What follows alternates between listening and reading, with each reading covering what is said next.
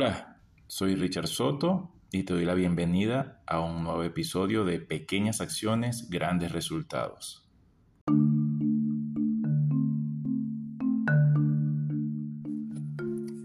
En el episodio de hoy hablaremos de un principio que a mí me, me gusta. Me gusta porque es de esos que son sencillos y fáciles de aplicar diariamente. Como sabemos, para todos el tiempo es importante. El tiempo dice, dicen que, que vale oro. Yo digo que vale más que el oro, ¿no? Porque el tiempo que se pierde no se recupera. Y en el día tenemos 24 horas para aprovecharlo. Y, sin contar que ya un tercio del día, 8 horas aproximadamente, eh, pues nos las pasamos durmiendo, ¿no? Y al final es necesario, es necesario descansar. Así que nos queda el resto de ese día, aproximadamente 16 horas, pues para aprovecharlas, ¿no? Y una de las formas de hacerla es tomar un 1% de ese día. Si ustedes toman una calculadora, ¿ok? Y colocan 24 horas por 60, les va a dar una cantidad de minutos. Háganlo y de esa cantidad de minutos sácale el 1%. Eso al final le va a dar aprox, aproximadamente 14 minutos.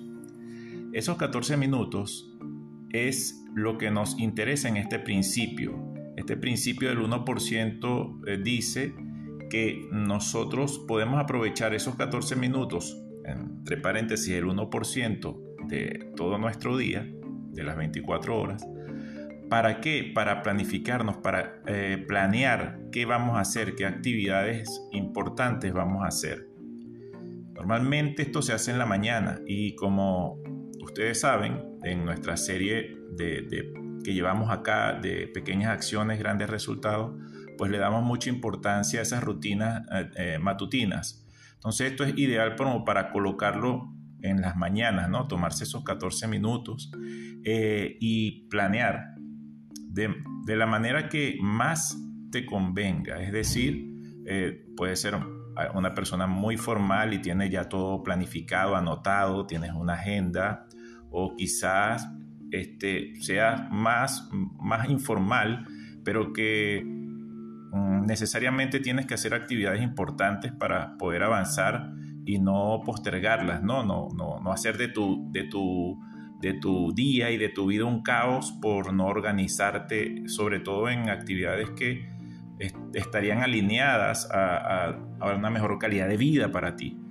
De que hay actividades que convienen realizar en el día, no postergarlas, pues esos 14 minutos eh, son, valen, valen oro, porque lo que hace es a tu estilo eh, aquí yo te puedo dar pues un ejemplo de cómo puedes planificarte si no tienes alguna idea, pero realmente esos 14 minutos lo aprovecharíamos eh, quizá en los primeros 5 minutos mm, revisar qué tareas tenemos pendientes, qué tareas son las que, las que pueden influir para que nosotros avancemos en algún tema de nuestra vida, ya sea en el trabajo, ya sea algo de negocio, algo personal, trámites, un proyecto de negocio, algo que a ti te, convenga hacer porque la vida es un avance, ¿no? Y, no podemos quedarnos estáticos.